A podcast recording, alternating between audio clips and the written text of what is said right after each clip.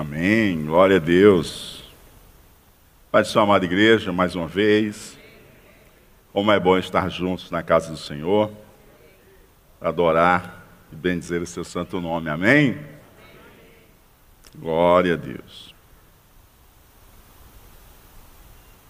Antes de compartilharmos a palavra do Senhor essa noite, eu gostaria de trazer uma palavra para você. Sei que muita gente ficou muito triste domingo.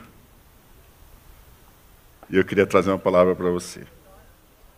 Eu, no domingo, o Senhor me deu a seguinte palavra, e compartilhei aqueles que me seguem no Instagram, devem ter lido. Os que confiam no Senhor são como o monte de Sião, que não se abala, mas permanece para sempre. Aleluia. Glória a Deus. Como em roda de Jerusalém estão os montes, assim o Senhor em volta do seu povo, desde agora e para sempre. Amém? Glória a Deus. E eu queria lembrar, amada igreja, algo que o Senhor nos revela na Sua palavra. O Senhor diz para nós, um sonho que Ele deu a um rei que não era crente. A gente nunca teve um presidente crente, né? Mas Deus deu um sonho a um rei que não era crente. E esse sonho era uma revelação. E essa revelação ela mostra claramente o desenvolvimento do governo humano na história. E está em Daniel, capítulo de número 2. Daniel, capítulo de número 2.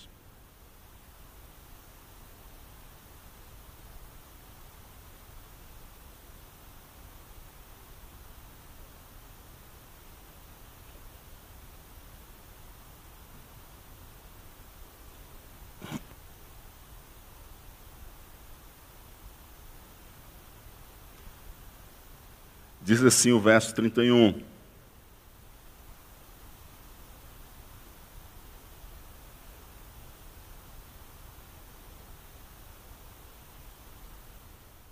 Tu, ó rei, estavas vendo, e eis aqui uma grande estátua. Daniel contou o sonho que Nabucodonosor teve e a interpretação. Né? Porque Deus deu a Daniel. Essa estátua, que era grande, cujo esplendor era excelente, estava em pé diante de ti, e a sua vista era terrível.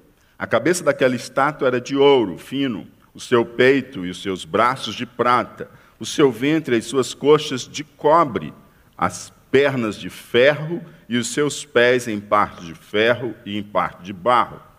Estavas vendo isso quando uma pedra foi cortada sem mão, a qual feriu a estátua nos pés de ferro e de barro e os esmiuçou. Então foi juntamente esmiuçado o ferro, o barro, o cobre, a prata e o ouro, os quais se fizeram como pragana das eiras no estio, e o vento os levou, e não se achou lugar algum para eles, mas a pedra que feriu a estátua se fez um grande monte e encheu toda a terra. E aí ele conta, logo em seguida, toda a interpretação do sonho mostrando os reinos, os governos humanos. Mas o que interessa compartilhar com vocês aqui é o verso 44. Mas nos dias desses reis, o Deus do céu levantará um reino que não será jamais destruído.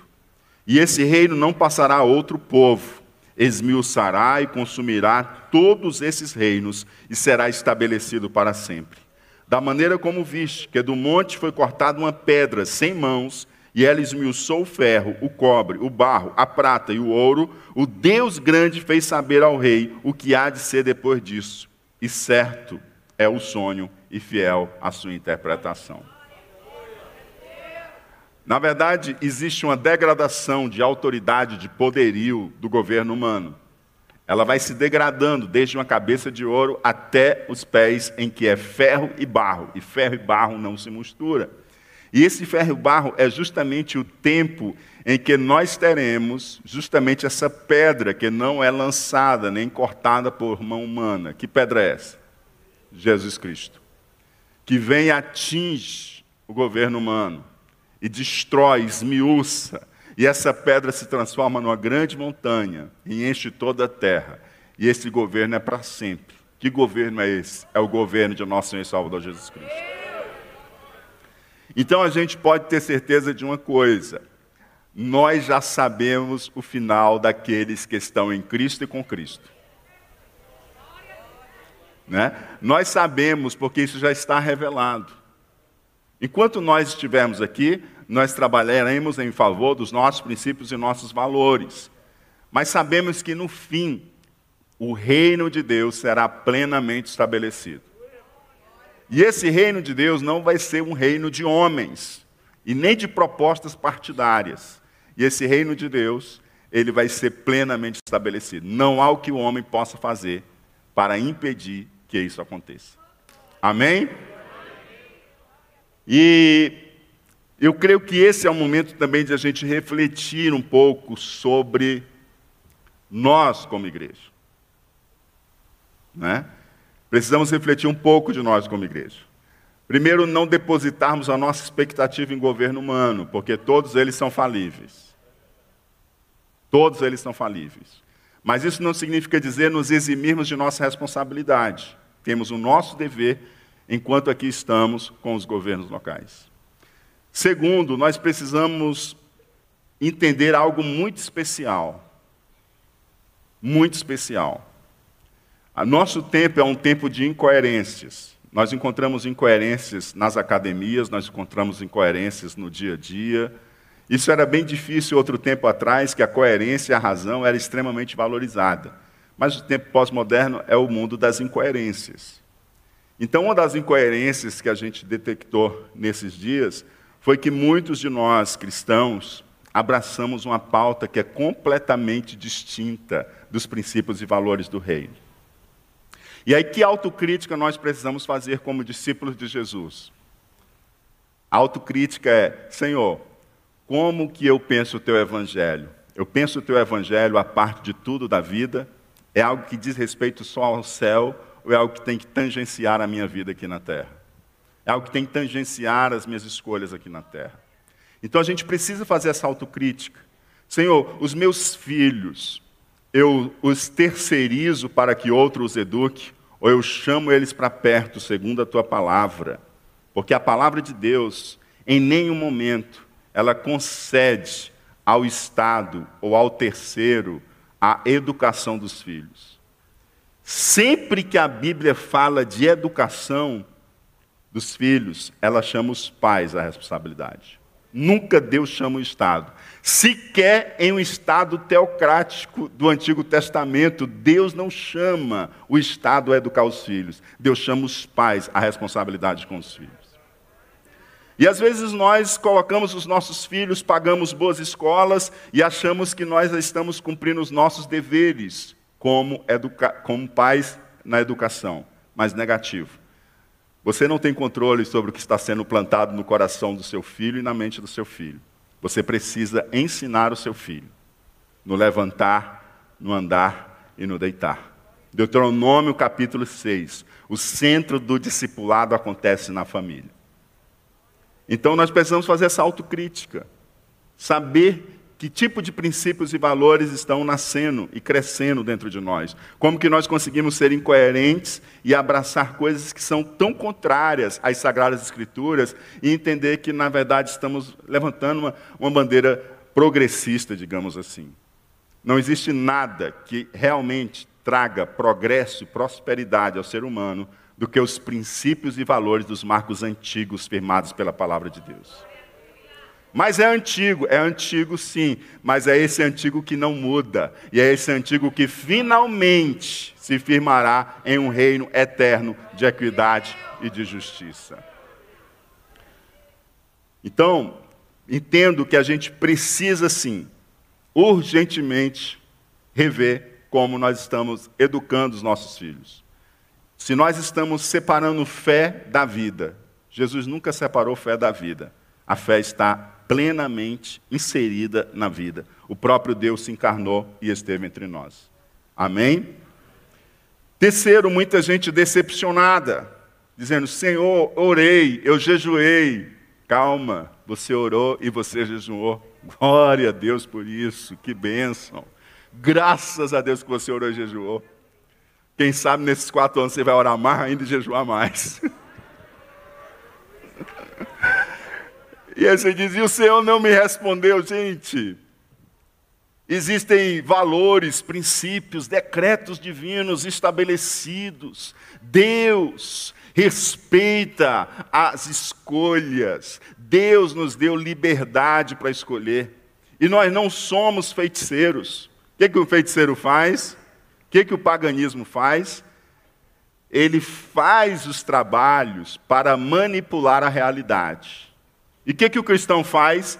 Ele ora não para os céus fazer a vontade dele, mas para Deus moldar o coração, Deus fazer a vontade dele no nosso coração.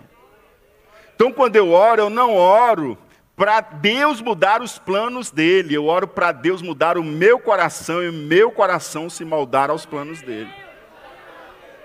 E existe algo que Deus estabeleceu, que é a lei da semeadura e da colheita. Nós temos a liberdade de semear, mas não temos a liberdade de escolher o que vamos colher depois que semeamos. Então Deus deu oportunidade a cada um de nós, brasileiros, de dia 30 semearmos o que nós queríamos. Nos próximos quatro anos, nós vamos colher. E o que eu planto, eu não, eu não como sozinho. Eu fui plantar um pé de acerola lá em casa. Eu não dou conta de comer sozinho. Eu tenho que separar e dar para as pessoas. Então, assim, eu não plantei o que deu no dia 30. Mas o pior é que eu vou ter que comer do fruto do que foi plantado.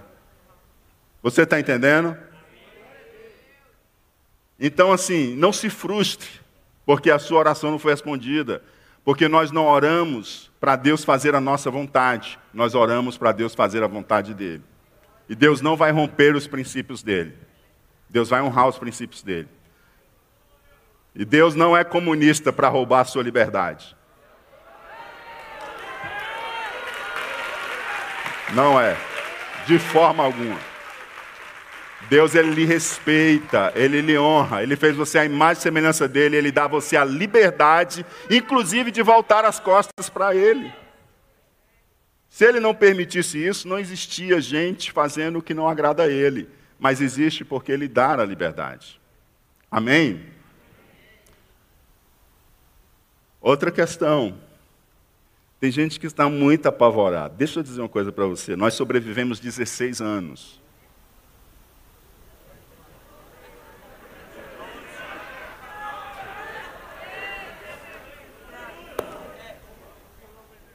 Por mais que ele tenha dito, por mais que ele tenha dito que vai vir para radicalizar a revolução, gente, existem igrejas em países extremamente fechados que estão sobrevivendo. E outra coisa, a igreja ela vai continuar crescendo. A igreja vai continuar crescendo.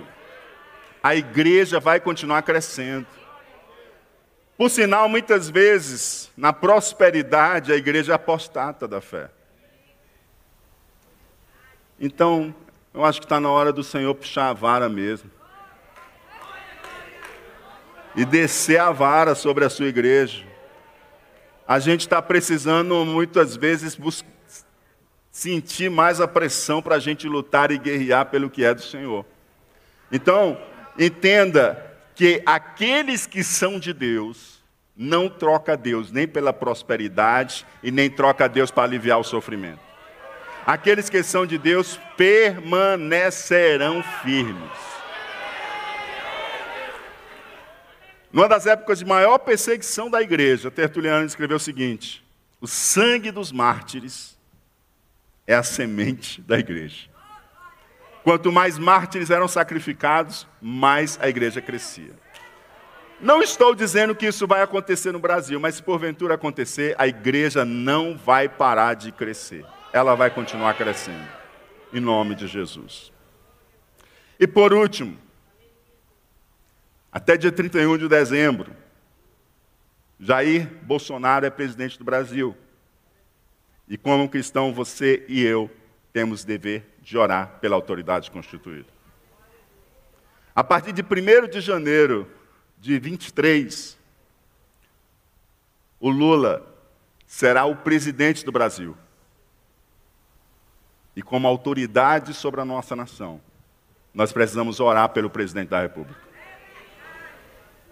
Como cristãos. A gente já aprendeu aqui que a gente tem que amar até o nosso inimigo. Foi ou não foi? Então, eu queria que você lavasse o seu coração. E eu queria que você levantasse os seus olhos.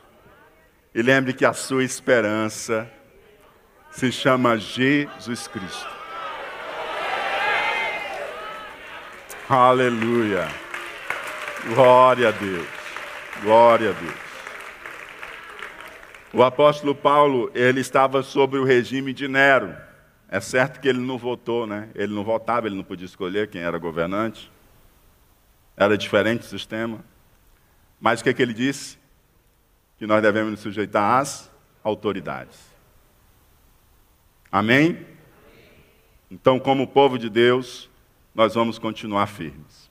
Até porque nós sabemos que a transformação do mundo, a verdadeira transformação, não acontecerá pela militância política, mas acontecerá pela militância nos exércitos do nosso Rei Jesus Cristo. Aleluia. Quando você escuta frases do tipo: a política vai nos salvar, ou a educação transformará a sociedade, pode ter certeza que estão substituindo o verdadeiro Messias. Quem transforma e quem salva é Jesus Cristo de Nazaré. Glória a Deus. Glória a Deus. E eu espero que seu coração esteja em paz. Você confia no Senhor. Os que confiam no Senhor são como o Monte Sião, não se abala, mas permanece para sempre. Aleluia. Vamos à palavra de Deus, Lucas capítulo de número 7.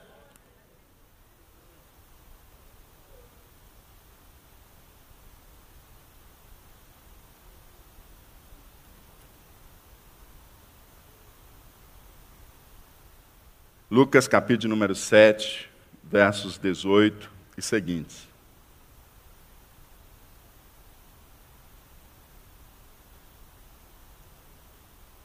Jesus é o Messias? Glória a Deus. Ainda bem que alguns irmãos aqui sabem que é. Lucas capítulo 7, versos 18 a 20. Diz assim a palavra de Deus: Todas estas coisas foram relatadas a João pelos seus discípulos. E João, chamando dois deles, enviou-os ao Senhor para perguntar você é aquele que estava para vir ou devemos esperar outro? Quando os homens chegaram a Jesus, disseram: João Batista nos enviou para perguntar: O Senhor é aquele que estava para vir ou devemos esperar outro? Senhor, por tua graça e misericórdia, vem falar ao nosso coração em tua santa palavra. Ministra, Senhor Deus, a cada um de nós. Estamos aqui, Senhor Deus, prontos para ouvir o Senhor. Fala conosco em nome do teu filho amado Jesus. Queremos ser instruídos e edificados em tua palavra. Assim te oramos, confiando e esperando em ti, em nome de Jesus Cristo. Amém e amém. Começa, todas essas coisas foram relatadas a João pelos seus discípulos. Que coisas que foram relatadas a João pelos discípulos de João? Aqui é João Batista, né? Não é João apóstolo, João Batista. Que, que foi relatado a ele? foi relatado a João os milagres, como, por exemplo, a cura do servo do centurião, que Jesus curou sem sequer ir lá. Como também, por exemplo, o filho da viúva de Naim, que Jesus ressuscitou.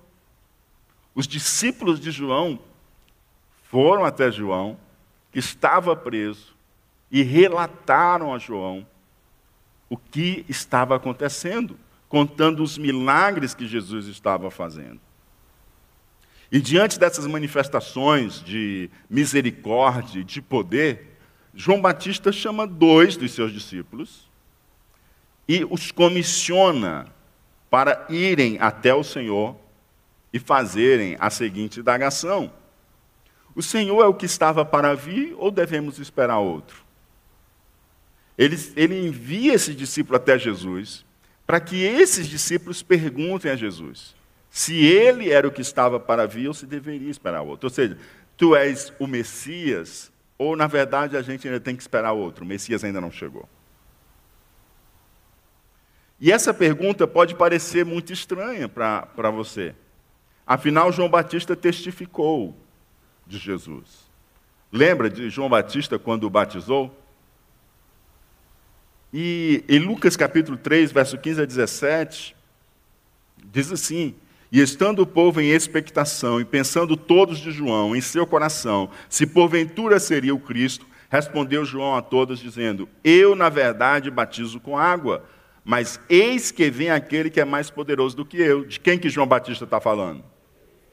A quem não sou digno de desatar a correia das sandálias, este vos batizará com o Espírito Santo e com fogo. Aí ele continua: Ele, ele quem? Tem a pá na sua mão e limpará a sua eira, e ajuntará o trigo no seu celeiro, mas queimará a palha com fogo que nunca se apaga. João Batista ele está preso, ele está em uma prisão. E por que, que João Batista está preso? Ele está preso por causa da sua atuação profética. Ele está preso e o tempo está passando. O tempo está indo embora. E Jesus está demonstrando lá fora poder a operar milagres para, por exemplo, ressuscitar mortos, como vimos na semana passada. E será que João, lá na prisão, criou a expectativa de Jesus usar o poder dele para livrá-lo? Jesus está usando o seu poder, está fazendo maravilhas, está inclusive trazendo mortos à vida. E o Senhor não poderia usar o poder dele para livrar João Batista da prisão? Afinal, o próprio João, usado em profecia, ele diz que Jesus tem um poder de julgamento. O poder de julgamento pertencia a Jesus. A pá já está em sua mão e ele vai passar a pá na eira, ele vai limpar a eira, ele vai ajuntar o trigo no celeiro e ele vai queimar a palha no fogo. O que, que é isso? Isso é uma palavra profética do juízo divino, do poder de Jesus de fazer julgamento, do poder de Jesus de separar o trigo e de julgar a palha, ou seja, separar os fiéis e condenar os infiéis. Então, para João Batista, eu estou preso, Jesus é o Messias, ele tem o poder de julgar, e eu estou preso injustamente. E Herodes, em pecado, estava governando e mandou prendê-lo. Portanto, na cabeça de João Batista, ali na prisão, provavelmente ele estava pensando: justamente nesse Messias libertador. E que ora Jesus apresentaria, além das suas obras de misericórdia que ele estava fazendo, que ora ele apresentaria as suas obras de julgamento. Chegam os relatos para mim de toda parte, meus discípulos trazem para mim do, das obras de misericórdias efetuadas pelo Senhor. Mas que hora vai iniciar as obras de julgamento? Já que o Messias está entre nós, as ordens das coisas precisam se restabelecer. Portanto, ele não deveria, João Batista, permanecer injustamente preso diante de um injusto Herodes sentado no trono. Existe uma outra interpretação que diz que João envia os discípulos não porque ele se vê abalado ou sua fé está hesitante, ou ele, ele quer ver outros aspectos da messianidade presente na ação ministerial de Jesus, mas porque ele quer firmar a fé dos discípulos. Mas não me parece plausível essa interpretação, até porque João Batista na prisão, ele chama os discípulos e ele envia os discípulos com a pergunta. Não há um diálogo dele com os discípulos, e nesse diálogo com os discípulos, eles percebem a, fé vacilante dos discípulos e dizem assim: olha, então faz o seguinte, vão lá e confira com os próprios olhos de vocês que ele é o Messias. Não. Ele dá uma missão aos discípulos, ele manda chamar, e diz assim: vão lá e indague se ele é o Messias ou se a gente deve esperar outro. Lembre-se, João estava preso, João não cometeu crimes, João apenas denunciou o pecado do rei Herodes e este censurou João Batista, lançando-o na prisão. O tempo de sofrimento e angústia no isolamento da prisão, o impedimento de sua atuação profética junto aos seus discípulos, o ímpio governando, tudo isso pode contribuir para que João começasse a se questionar se Jesus era o Messias ou se ainda deveria esperar outro. A concepção messiânica do povo judeu de Messias, o que, que era? Era alguém que viria e libertaria o povo de Israel do jugo, nesse exato momento aqui, na época de João Batista, do jugo do império romano. Então, qual é a formação que João Batista tem de messianidade? Qual é a, a ideia que ele tem de messianidade? É de que Jesus Cristo vem para libertar eles daquele abuso de poder do Império Romano sobre Israel. É assim que o povo judeu pensava o Messias, um grande libertador. Agora é muito importante a gente perceber que João ele não duvida da promessa messiânica. João ele não duvida ele está tão certo da promessa messiânica que ele manda perguntar assim, ó, é, é, o Senhor mesmo, o Messias, é o Senhor mesmo, o Cristo, ou a gente tem que esperar outro? Ele não duvida que o Messias vem. Ele não duvida da promessa. O que ele quer saber é se Jesus já é o Cristo ou se há de vir outro. Mas ele não tem dúvida nenhuma das promessas de Deus. Porque as promessas de Deus a gente não duvida. Promessa de Deus a gente crê. A gente pode não estar tá certo, né? Você pode olhar assim, Senhor, é agora, é esse, é aquele, mas não duvida. E está justamente isso. Ele quer se certificar se Jesus é o Cristo ou se ele e os seus discípulos precisam esperar outro. Ou seja, o que ele quer é a certeza do cumprimento da promessa divina. Versos 21 a 23 diz assim: Naquela mesma hora, né? Os discípulos chegaram, os discípulos de João, e fizeram a pergunta para Jesus: Senhor, e aí? É, o Senhor é aquele que havia de vir ou a gente tem que esperar outro? Aí olha o que, que Jesus faz. Ó. Naquela mesma hora, Jesus curou muitas pessoas de doenças, de sofrimentos e de espíritos malignos, e deu vista a muitos cegos. Então Jesus lhes respondeu: Voltem e anunciem a João o que vocês viram e ouviram. Os cegos veem, os coxos andam, os leprosos são purificados, os surdos ouvem, os mortos são ressuscitados e aos pobres está sendo pregado o evangelho. E bem-aventurado é aquele que não achar em mim motivo de tropeço. Jesus Cristo, ao ouvir a pergunta dos discípulos de João, ele não respondeu com palavras. Você percebeu o que, que ele fez? Na mesma hora, terminou a pergunta, imediatamente Jesus começou a fazer o quê? Curar enfermos expulsar demônios.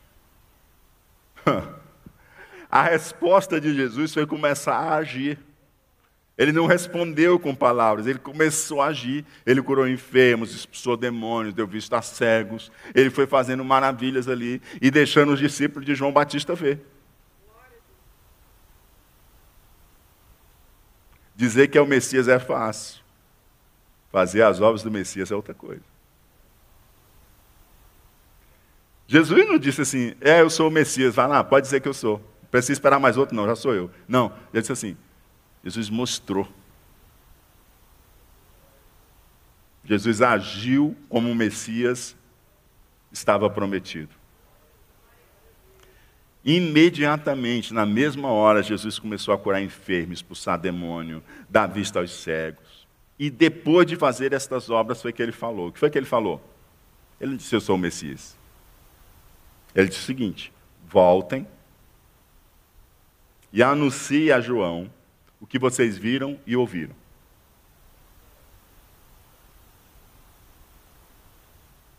Vão lá e anuncie a João o que vocês viram e ouviram. Apresente o fato. Apresente o fato que vocês viram e ouviram. Os cegos veem, os coxos andam, os leprosos são purificados, os surdos ouvem, os mortos são ressuscitados e aos pobres está sendo pregado o Evangelho. Ou seja, estava acontecendo exatamente o que tinha sido profetizado a respeito do Messias, a respeito do Cristo, a respeito do ungido, né? Messias é ungido, por isso que a gente chama Jesus Cristo, né? Cristo ungido, tá? Cristo não é o nome, né? Cristo é justamente ungido. Ou seja, estava acontecendo exatamente aquilo que os profetas tinham falado a respeito do Messias. Vamos ler pelo menos duas profecias. Isaías capítulo 35, verso 5 e 6. Diz assim a palavra de Deus: Então os olhos dos cegos serão abertos, e os ouvidos dos surdos se abrirão. Então os coxos saltarão como cervos, e a língua dos mudos cantará porque águas arrebentarão no deserto e ribeiros no ermo. Profecia de Isaías a respeito do Messias. Isaías 61, 1. Outra profecia a respeito do Messias, inclusive já apresentada aqui, porque o próprio Jesus leu essa passagem, né? Quando nós estivemos juntos lá na sinagoga de Nazaré. Olha só, o Espírito do Senhor está sobre mim porque o Senhor me ungiu para pregar boas novas aos quebrantados, enviou-me a curar os quebrantados de coração, a proclamar libertação aos cativos e a pôr em liberdade os algemados. Ou seja, quando Jesus disse assim, olha, quando eles perguntarem, Jesus começou a agir, e depois disse assim, agora vocês voltem e digam o que vocês viram e ouviram, Jesus está dizendo o seguinte, João Batista conhece os profetas e conhece as profecias a respeito de mim. Se vocês contarem lá o que vocês viram e ouviram, ele saberá discernir se sou eu ou se virá outro. E as profecias estavam se cumprindo em quem? Em Jesus. Estava diante deles o verdadeiro Messias. Estas obras elas certificam a messianidade de Jesus, bem diferente do imaginário do povo judeu, de um líder militar que venceria o exército romano e restauraria a soberania de Israel. A perspectiva imediatista não deve substituir a nossa perspectiva eterna. Diga comigo, a perspectiva imediatista não deve substituir a perspectiva eterna. Amém? Não troque a eternidade pelo imediatismo. Amém? Inclusive, um dos erros que a gente viu alguns cristãos cometer esses dias foi justamente pensar de forma imediatista e perder a perspectiva da eternidade. E pensar em uma teocracia. Cristão não defende teocracia. Você entende? Você entende? Amém? A gente sabe que esse governo é futuro e se concretizará. É essa pedra que foi lançada sem auxílio de mão humana. Ela é sem auxílio de. Não vai ter urna para você escolher, não. É Deus que manda e é esse acabou. Amém? Amém? Toda autoridade me é dada nos céus e na terra, disse Jesus. É Ele, aleluia. Glória a Deus. Então, essa perspectiva imediatista de Jesus estabelecer o reino, da libertação que Jesus estava operando, é, na expectativa de João Batista e dos judeus, né, aquela libertação do Império Romano, eles estavam trocando uma perspectiva, uma perspectiva mais eterna por uma perspectiva imediata. Mas a libertação que Jesus estava operando era muito maior que o livramento de uma prisão passageira. Perceba, o que Deus veio trazer através de Jesus Cristo, e que Deus tinha para João Batista, era muito maior do que a libertação de uma prisão passageira. Oh, aleluia. Na perspectiva eterna, lá sem Jesus, na eternidade, só restaria prisão eterna para nós. Só restaria o quê? O inferno, prisão eterna para nós. Condenação eterna. Então, o que Jesus veio fazer é muito maior do que livrar João Batista de uma prisão temporária. O que Jesus veio fazer é muito maior do que livrar você de uma dor e de um sofrimento temporário. Entenda isso. Entenda isso.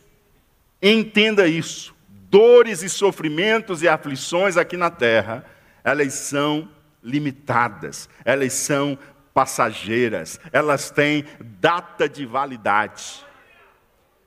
Jesus, ele traz sim alivia as dores, sofrimento aqui na terra. Muitas vezes ele vem com a intervenção, mas isso não é a regra geral, porque o objetivo maior do Senhor é lidar com a dor, o sofrimento e a aflição eterna. É por isso que Deus se fez homem, é por isso que ele morreu por nós, para nossa salvação e para nos guardar das aflições eternas, das dores e sofrimentos eternos.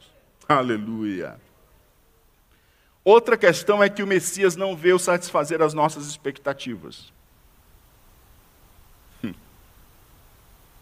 É difícil, né? A gente que é tão centrado nas nossas expectativas, nos nossos planos, o Messias não veio satisfazer as nossas expectativas. Ele veio cumprir os planos de Deus. A expectativa de João Batista era o Senhor usar o seu poder e ele ficar liberto daquela prisão. A expectativa de João Batista era as coisas serem restabelecidas. Mas o Senhor não veio atender expectativas de ninguém, sequer de João Batista, o seu precursor. Sequer de João Batista, o maior entre os nascidos de mulher. Jesus não veio atender a expectativa dele, que se dirá a minha a sua. Jesus ele veio para cumprir os planos de Deus. Jesus ele não troca os planos de Deus pelas minhas e as suas expectativas. Jesus não senta para negociar, ele diz assim: você quer vir, vem após mim. Ele diz assim: vamos negociar. Ele não é eleito, ele é rei. Ele é rei. Rei não precisa de eleição. Ele é rei. Sabe? Então ele diz assim: ó, você quer vir? Pois vem após mim. Não, Senhor, e minhas expectativas. Não, amiga. Você quer vir? É com os meus planos, o jogo é meu.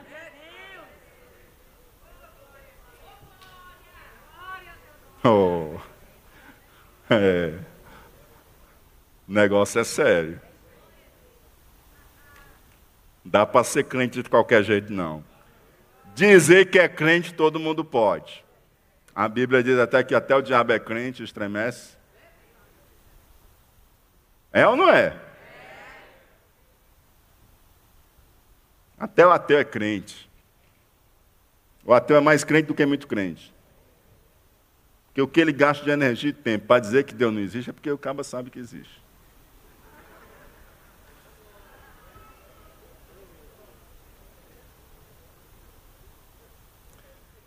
E aí Jesus disse aos discípulos de João: voltem, anunciem a João que vocês viram e ouviram. Ou seja, as profecias encontram cumprimento em Jesus, ele é o Messias. E Jesus Cristo fecha dizendo: Bem-aventurado é aquele que não achar em mim motivo de tropeço. Aleluia. Versos 24 a 26. Quando os mensageiros de João se retiraram, Jesus começou a dizer ao povo a respeito de João. Olha os discípulos de João se retiram. Tem gente que quando se retira começa a fofocar, né? Tem gente que quando se retira dá as costas começa a fofocar. Mas não é fofocar não que Jesus vai fazer agora, viu? Que essas coisas Jesus não fazia não. Amém? Quando os mensageiros de João se retiram, Jesus começou a dizer ao povo a respeito de João: O que vocês foram ver no deserto? Um caniço agitado pelo vento? Ninguém vai para o deserto ver um caniço agitado pelo vento. Caniço você encontra em qualquer lugar agitado pelo vento. O que vocês foram ver? Um homem vestido de roupas finas? Hum. Jesus mesmo responde: os que se vestem bem e vivem no luxo moram nos palácios reais. Vocês não foram atrás de alguém vestido bem. Oh. E aí Jesus diz mais uma vez, né, o que, que vocês foram ver? Jesus diz, sim, o que foram ver? Um profeta? Jesus mesmo responde, sim, um profeta. E eu lhes digo, e muito mais do que um profeta. Vocês não foram ao deserto para ver um caniço sendo agitado pelo vento, e vocês não foram ao deserto para ver alguém bem vestido. Vocês foram ao deserto para ver um profeta e alguém que é muito mais do que um profeta. Oh, aleluia. Veja só aqui, João Batista mandou fazer essa pergunta e Jesus não recriminou a pergunta. Você percebeu? E quando os discípulos dele saem, Jesus começa a elogiar e a falar de João Batista, o que ele representava e a sua missão. Oh, aleluia. Oh, glória a Deus. Jesus diz que João é um profeta e que ele é mais do que um profeta. Por que, que João é mais que um profeta? Jesus mesmo responde no versículo seguinte: Este é aquele de quem está escrito. Aí Jesus puxa de novo lá uma profecia do Antigo Testamento. Eis que envio adiante de você o meu mensageiro, o qual preparará o caminho diante de você. É por isso. É por isso que ele é mais do que um profeta. Isso é uma profecia lá de Malaquias, capítulo 3, verso 1. Eis que eu envio o meu anjo, né, o meu mensageiro, que preparará o caminho diante de mim. Olha aí o que, que o pai diz, né? O pai diz assim: Eis que eu envio o meu anjo, que preparará o caminho diante de mim. Como é que Jesus diz? Jesus faz a citação assim: ó, Eis que eu envio adiante de você o meu mensageiro, o qual preparará o caminho diante de você.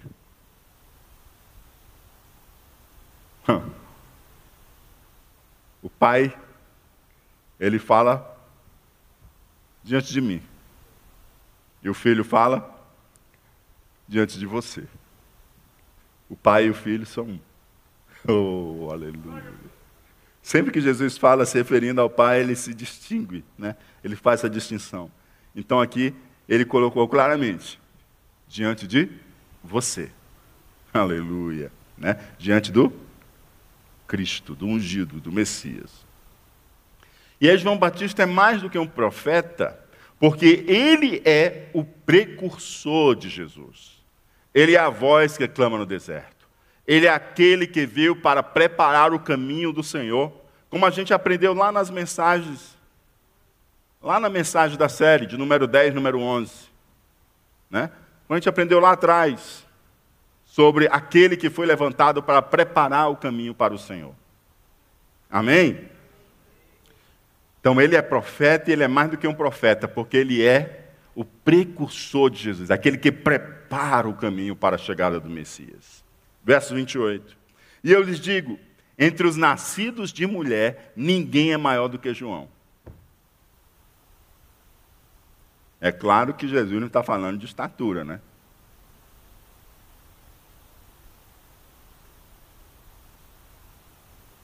Entre os nascidos de mulher, ninguém é maior do que João.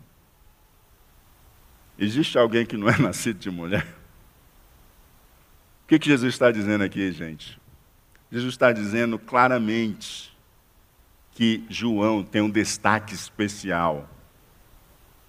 Ele está dizendo claramente que não há ninguém que é maior do que João Batista.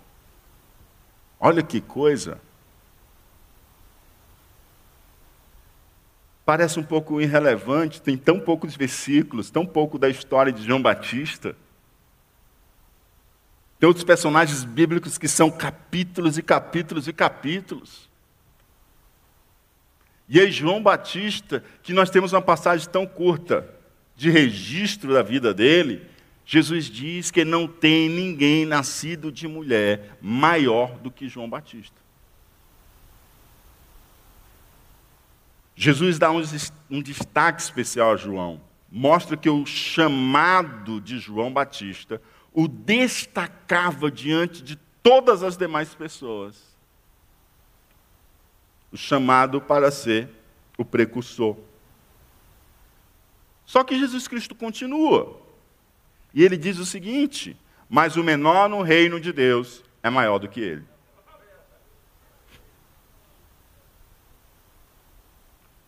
E agora? Dentre os nascidos de mulher não tem ninguém maior do que João Batista. Tem ninguém maior do que ele.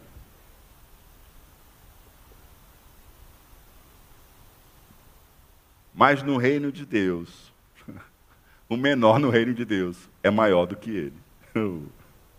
O que está acontecendo, amados? Jesus está desprezando João? Jesus está desprezando João? Não, de maneira alguma. Jesus diz que João Batista é um profeta. Jesus diz que ele é mais do que um profeta. Jesus diz que ele é o seu precursor, ele é o arauto do Filho de Deus. E Jesus diz que não existe ninguém nascido de mulher maior do que João. Então ele não está desprezando de forma alguma. Pelo contrário, o Senhor tem honrado João até aqui. Então Jesus não está desvalorizando João de modo algum. Pelo contrário, ele atribuiu elevado valor a João Batista. E o que, que está acontecendo? O que está acontecendo é que a vinda de Jesus Cristo, oh, aleluia, a chegada do Messias, a encarnação do Verbo, o Emanuel, Deus conosco, ele está abrindo um tempo novo. Ele está o quê? Está inaugurando na história o reino de Deus. A presença de Cristo entre nós é a inauguração do reino de Deus na história. Oh, aleluia! Você lembra daquelas expressões? É chegado o reino de Deus. O reino de Deus está próximo. O reino de Deus está entre vocês. Lembra dessa expressão? Lembra dessa pregação de João Batista? Lembra dessa palavra saindo da, da boca de Jesus? Então Jesus Cristo ele inaugura o reino de Deus na história. Há uma abertura de um novo tempo. A vinda de Jesus é um fato marcante para a manifestação do reino. Diga comigo. A vinda de Jesus é um fato marcante para a manifestação do reino de Deus. Dessa forma, João Batista, amados, ele está presente na linha profética do tempo da promessa. Qual é o tempo da promessa? Qual é o tempo da promessa? Antigo Testamento. Qual é o tempo da promessa? É o Antigo Testamento. O tempo da promessa é quando o verbo não veio, é quando Jesus não chegou. João Batista ele está na linhagem profética dos profetas do Antigo Testamento. João Batista ele está na linhagem daqueles profetas que estão aguardando a promessa se cumprir. Eles são do tempo da promessa. Jesus Cristo, ele é o cumprimento da promessa. Jesus Cristo está abrindo um novo tempo. Jesus Cristo está manifestando historicamente o reino de Deus sobre a terra. Oh, cantará. E João Batista pertence a essa aliança antiga. Oh, aleluia. Ele é dos profetas alinhados com os profetas do Antigo Testamento, os profetas da promessa. João Batista pertencia à era da promessa. Diga comigo, João Batista pertencia à era da promessa. E aí o que, que o Senhor está dizendo? Que o menor no reino é maior. Não por causa das qualidades, não por causa de qualquer questão de dignidade. Não. Mas por quê? Por que, que o menor no reino de Deus é maior do que João Batista? Que é o maior, não há ninguém maior dos nascidos de mulher. Por quê? Porque o menor no reino de Deus é da era do cumprimento. Oh, aleluia! O menor no reino de Deus é da era do cumprimento. E o menor no reino de Deus, ele é maior do que qualquer um na era da promessa. Você é da era do cumprimento. Aleluia. Esse versículo é extremamente pertinente e instrutivo aquelas pessoas que olham para a antiga aliança e olham cheias de saudosismo e pensam que naquela época era melhor e que aqueles eram mais bem-aventurados do que nós. Daqueles que queriam ter participado da antiga aliança. Aí Jesus muda completamente e coloca nova perspectiva. Oh, aleluia. Tem gente assim, ah, eu queria ser daquela época do povo de Israel, vendo aqueles milagres, aquelas coisas acontecendo. Ah, eu queria ser da época de Abraão. Ah, eu queria ser naquela época de José. Ah, eu queria ser naquela época. De... Aí o Senhor vem e diz assim, ei, ei. O menor, o menor, da era do cumprimento. Oh, aleluia. O menor no reino de Deus é maior do que o maior na era da nova aliança. Aleluia. Jesus coloca na perspectiva correta e diz que mais bem-aventurado são os da nova aliança, porque a primeira viveram apenas as sombras da realidade que estava por vir os primeiros viveram apenas as promessas daquilo que estava para se cumprir. Os primeiros viveram apenas as expectativas do cumprimento da promessa, enquanto nós já vivemos a realidade do cumprimento da promessa. Jesus já veio, Jesus já morreu na cruz, Jesus já ressuscitou, Jesus já derramou o Espírito Santo de Deus sobre cada um de nós, e as promessas têm se cumprido, aleluia. Oh, glória a Deus. E aí todo o povo que ouviu, e até os publicanos, disse Jesus, todo o povo que ouviu João Batista, até os publicanos, reconheceram a justiça de Deus, tendo sido batizados com o batismo de João. Mas os fariseus e os intérpretes da lei rejeitaram quanto a si mesmos o plano de Deus, não tendo sido batizados por ele. Reconheceram a justiça de Deus ou na revista corrigida, justificaram a Deus.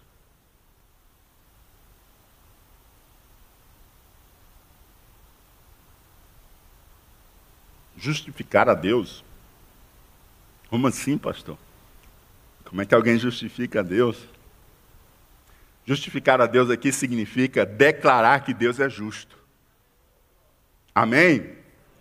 É reconhecer que o caminho de Deus é justo. Isto é, se arrepender dos seus caminhos e se voltar para Deus. É dizer, ah, meus caminhos estão errados, o que está certo é o de Deus mesmo. Compreende? Ao invés de tentar encaixar Deus no que consideravam certo e justo, eles confessaram, ou seja, concordaram com Deus. O que é confessar? Confessar é concordar com Deus. O que é confessar? Concordar com Deus. Né? Então eles confessaram, concordaram com os caminhos de Deus e rejeitaram os seus próprios caminhos. E eles manifestaram isso como? Recebendo o batismo de arrependimento. E quem que fez isso? Jesus disse que o povo ouviu João Batista e até mesmo os publicanos ouviram a pregação de João Batista. E ouvindo, eles disseram assim: rapaz, quer saber de uma coisa?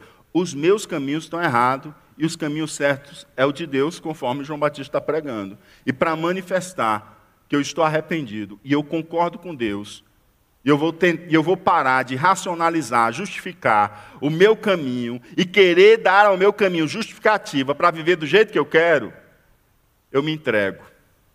O caminho de Deus é que é o certo. E eu vou me batizar. E eu recebo batismo porque eu estou errado e preciso viver uma vida nova. É um batismo de arrependimento. Mas tinha os intérpretes, os intérpretes da lei, né? E aí o que, que acontece com os fariseus e os intérpretes da lei? Jesus diz assim: rejeitaram quanto a si mesmo o plano de Deus, não tendo sido batizados por ele, não tendo sido batizados por João Batista. O que, que os fariseus e intérpretes fizeram? Eles rejeitaram o plano de Deus. Oh, tem gente que, que sabe a Bíblia e é pior do que um publicano porque ele peca e ele ainda procura versículo na Bíblia para justificar o seu caminho de erro. Ele peca e ele procura justificar o seu caminho de erro e de pecado, usando a Bíblia. Ao invés dele moldar a Bíblia, a, o coração dele à Bíblia, ele quer distorcer a Bíblia para a Bíblia fazer e se adaptar ao pecado dele. Ele quer encaixar Deus naquilo que ele quer viver. Esse é o caminho, e ele procura criar toda uma justificativa bíblica para permanecer no erro. É isso aqui que Jesus está dizendo. Os fariseus, intérpretes da lei, estudam a Bíblia, vão nas minúcias da Bíblia, mas pouco se importaram em viver o meu plano para eles. Pouco se importaram em fazer a minha vontade. Agora, os publicanos, se arrependeram do seu caminho, ouviram a pregação de João Batista, se arrependeram, se batizaram e se converteram ao meu caminho. Oh, aleluia. E Jesus continuou: A que, pois, compararei as pessoas desta geração? A que são semelhantes? São semelhantes a meninos que, sentados na praça, gritam uns para os outros nós tocamos flauta, mas vocês não dançaram. Entoamos lamentações, mas vocês não choraram. Ou seja, Jesus compara essa geração a uma brincadeira de criança. Eu toco canções festivas de alegria e eu espero que aqueles que estão na praça respondam a essa música como? Dançando de alegria. Sim ou não? E aí eu troco. Eu toco canções de tristeza, de lamento. E o que, que eu espero de quem está ali em volta? Chorar. E o que, que acontecia? Tocava música de alegria e ninguém dançava. Tocava música de choro, de lamentação e ninguém chorava. E é isso que o Senhor está dizendo. Eu comparo essa geração a essa brincadeira de criança. Não importa como Deus decide comunicar a eles. Não importa que música Deus decide tocar. Eles não dançam conforme a música. Eles têm o seu próprio caminho. Eles têm a sua própria vontade. Eles não respondem, eles são indiferentes em responder o chamado de Deus. Eles não deixam seus quereres para trás, eles não deixam seus caprichos para trás, eles não abandonam as suas opiniões, eles ficam inertes no banco da praça, não dançam conforme a música que Deus faz tocar. Meu Deus, você está entendendo? Está doendo só aqui, eu dói aí também. Meu Deus do céu. Que música Deus está tocando para você? Quando Ele toca música de alegria, você está dançando? Quando Ele toca música de lamento, você está chorando? Você responde a Ele, de acordo com a mensagem que Ele traz? Ou você fica inerte e ignora o que Ele está falando com você? E aí Ele coloca isso agora de forma bem explícita. Ó, vai que vocês não estão entendendo, então deixa eu falar logo aqui, sem parábolas, abertamente, né? Olha aí. Pois veio João Batista, não comendo pão nem bebendo vinho. E vocês dizem: ele tem demônio.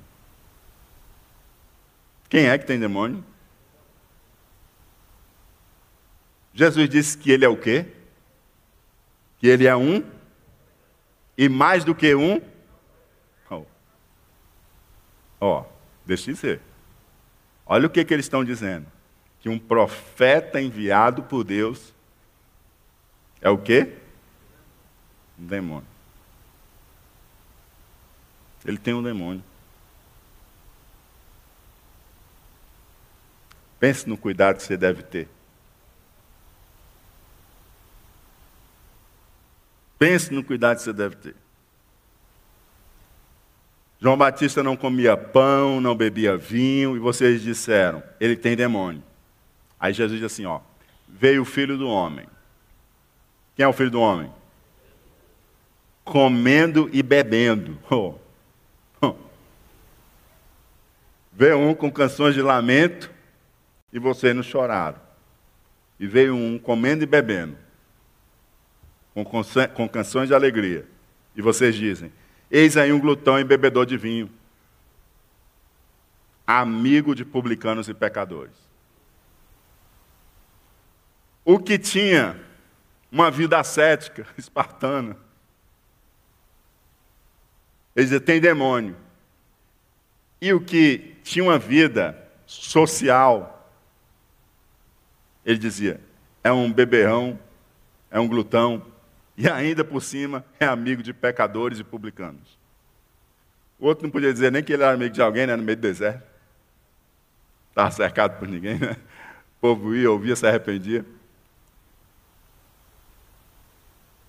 Mas a sabedoria, disse Jesus, é justificada por todos os seus filhos. Mas a sabedoria por todos os seus filhos. Oh, aleluia. A sabedoria, amados, a gente já aprendeu aqui, né? A sabedoria é diferente de conhecimento e de inteligência. Ela é uma resposta certa. Diante do conhecimento, ela é uma resposta certa. Resposta certa em que sentido? É aquela resposta que agrada a Deus. É aquela resposta que atende à música que Deus está tocando. Se Deus está falando lá no deserto, pela boca de um profeta, João Batista, ela se arrepende, ela, batiza, ela se batiza, ela abre mão dos seus caminhos. Os filhos da sabedoria abrem mão dos seus caminhos para abraçar os caminhos de Deus. Eles lamentam o seu pecado, eles choram o seu pecado e abraçam o caminho de Deus os filhos da sabedoria, se Deus está tocando a música de Jesus Cristo, o Deus entre nós, é tempo de festa. O noivo está entre nós. Não é tempo de choro, não é tempo de jejum, é tempo de se alegrar com o noivo. Os amigos do noivo se alegrar com o noivo. E aí responde como? Com alegria. Como é que eles respondiam? Tem demônio, é um glutão é um beberrão, é um amigo de pecadores, é um amigo de publicanos. Deus continua tocando a sua música. Alguns cristãos, a música que está sendo tocada é a música de alegria, um vento de avivamento. Alguns cristãos, o vento está sendo soprado, é um vento de correção, é um momento de choro, de arrependimento e de se alinhar aos caminhos de Deus. Mas o Messias já veio. E ele está entre nós. Onde tiver dois ou três reunidos, ali eu estarei no meio de vós. E ele está sentado à destra do Pai. e ele está esperando o dia de vir buscar a sua igreja. E a sabedoria é justificada por todos os seus filhos. E quem é sábio dança conforme a música que ele coloca para tocar. O crente não dança conforme a música do mundo. ele dança conforme a música que Deus coloca para tocar. Oh, aleluia.